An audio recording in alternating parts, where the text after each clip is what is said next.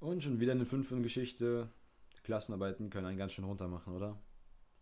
Dieser ganze Druck, der mir dahinter ist. Der ganze Stress, den man hat. Vor allem vor jeden Ferien, das ist mir wirklich mal aufgefallen. Ihr müsst mal gucken, in euren Klassenarbeitsplaner.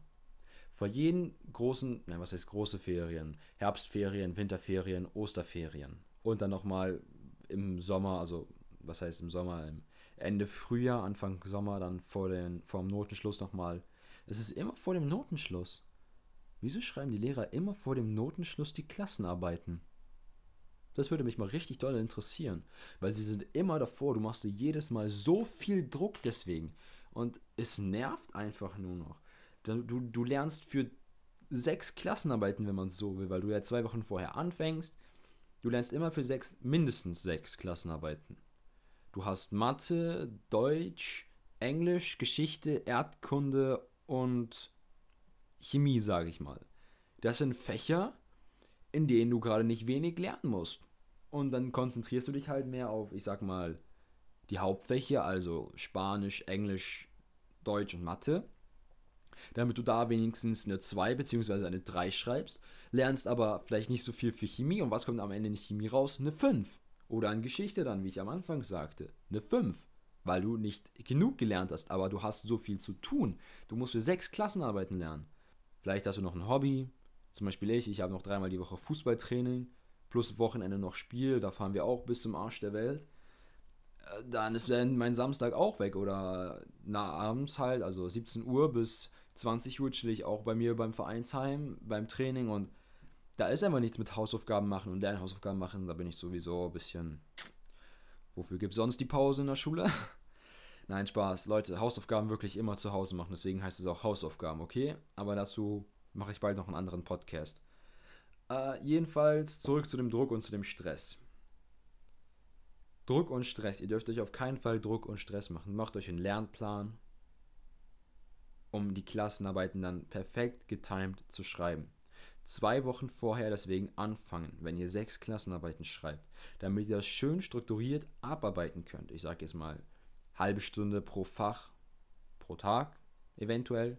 Vielleicht das, was, was du am letzten, am letzten Tag schreibst, dann vielleicht nur 15 Minuten die ersten paar Tage, damit du nicht so viel zu tun hast.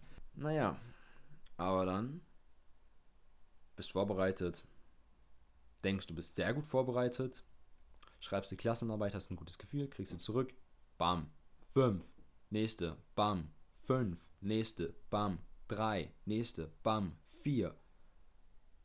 Hast noch zwei Arbeiten übrig, okay, Mathe, hast nur zwei, okay, Englisch, hast auch eine 2. Waren die beiden ersten, die du geschrieben hast, für die du am meisten Zeit aufgewendet hast.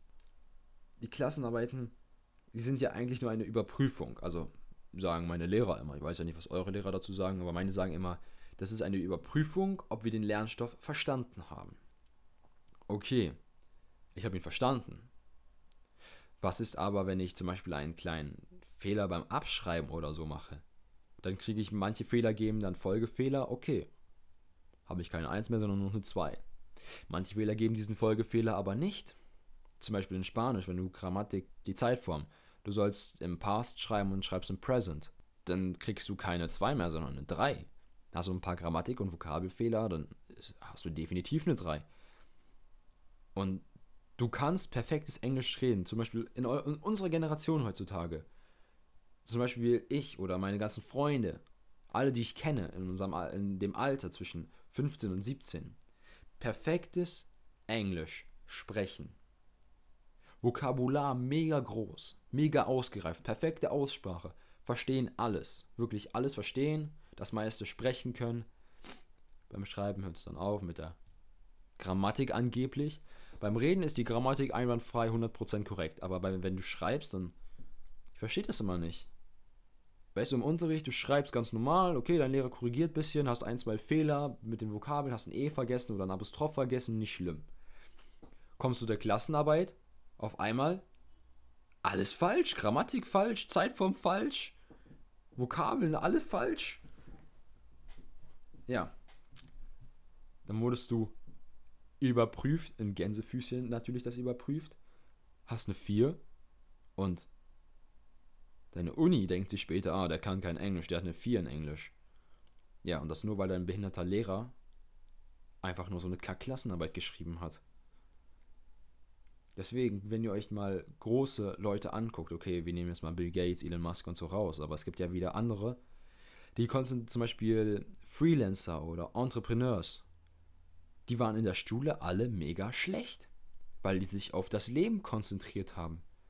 Die haben sich auf die wichtigen Dinge konzentriert, Familie, Freunde. Dass sie mit ihrem Leben was anfangen, haben zum Beispiel in Aktien investiert oder gelernt, wie das funktioniert haben selber ein eigenes Business aufgebaut, zum Beispiel einen eigenen Podcast angefangen. Vielleicht ein YouTube-Channel. Guckt euch die Großen an, PewDiePie oder T-Series. Die Leute dahinter, ich glaube nicht, dass sie so intelligent sind. Die haben in ihren Klassenarbeiten bestimmt auch nur eine 4 gehabt oder eine 5. Und die verdienen ihr Geld mit Social Media, weil sie ihr eigenes Business aufgebaut haben. Also Leute, Klassenarbeiten sind zwar mega wichtig, wenn ihr studieren gehen wollt, aber danach, nach der Uni juckt es kein, keinen mehr, welche Noten ihr da hattet. Das ist, das ist komplett egal. Ihr solltet euch in den Hauptfächern anstrengen oder je nachdem, auf was ihr euch spezialisieren wollt. Wenn eure Uni natürlich später sagt, ihr müsst einen Mindestdurchschnitt von 1,5 haben. Entweder ihr strengt euch an und dann macht die 1,5 voll, oder ihr sucht euch einfach eine andere Uni. So einfach geht das heutzutage schon. Also Leute, wenn ihr das vielleicht genauso seht, dann schreibt mir vielleicht mal eine E-Mail oder schreibt es einfach auf meine Social Media Accounts, Twitter, Facebook, Instagram oder schickt mir einfach eine Direct Message über Pinterest. Kein Problem, ich werde euch antworten. Und denkt nächste Woche dran. Nächste Woche Samstag, 12 Uhr, neue Podcast-Folge. Wir sehen uns. Bis dahin. Ciao.